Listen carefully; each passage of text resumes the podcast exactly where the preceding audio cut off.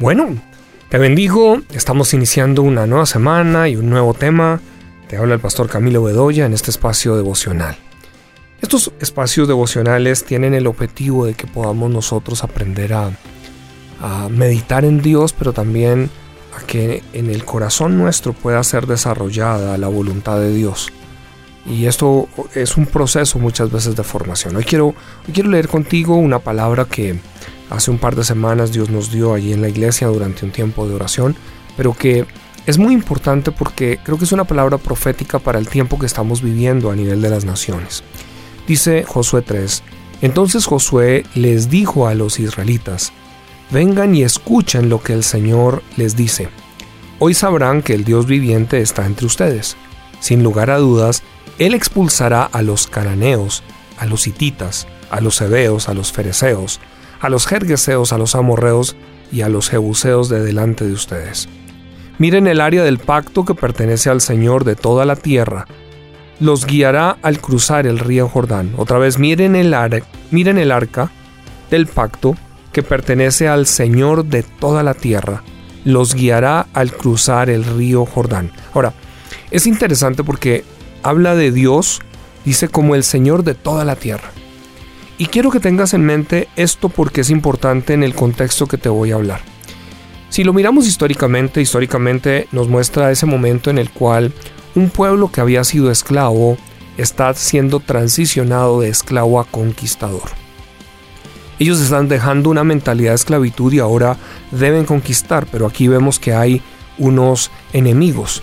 Y esos enemigos aquí se describen como unas tribus o unos pueblos que son cananeos, hititas, hebeos, fereceos.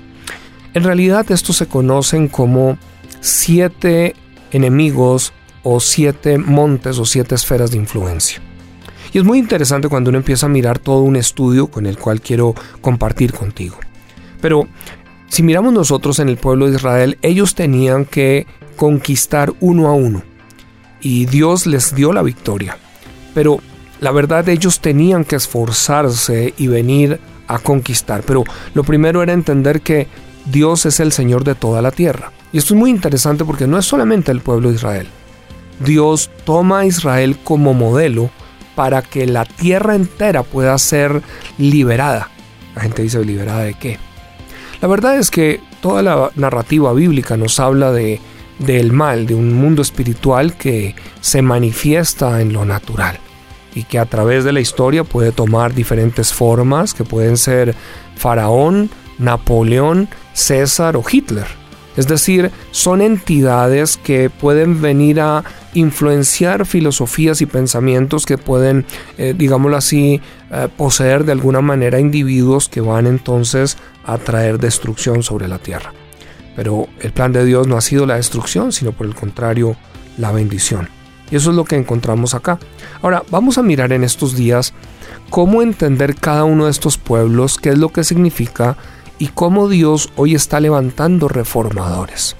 Y hoy lo que te está levantando a ti como creyente es para que tú puedas contribuir y ser parte de, creo, la mejor, el mejor momento de la historia que tú y yo fuimos llamados e invitados a tener porque es el momento en donde Dios no solamente está desposeyendo estas eh, tribus o pueblos de, de unos territorios pequeños, sino hoy en día a nivel global en el mundo entero. Y tú y yo hemos sido llamados para un tiempo como este. Padre, te pido por estos días que Espíritu Santo tú puedas venir y nos ayudes, porque solamente esto viene por revelación tuya. Y te pido por mi amigo y mi oyente que que él pueda mirar una nueva etapa de un cristianismo que no está solamente escondiéndose tratando de escapar de esa tierra, sino por el contrario siendo empoderado para ocuparla entre tanto Jesús regresa. En el nombre de Jesús, amén, te bendigo. Tú puedes ayudarnos a desarrollar más líderes a nivel mundial, haciendo tus donaciones voluntarias para este ministerio en el sitio web camilobedoya.com. Recuerda, juntos podemos transformar cada día a muchas más naciones.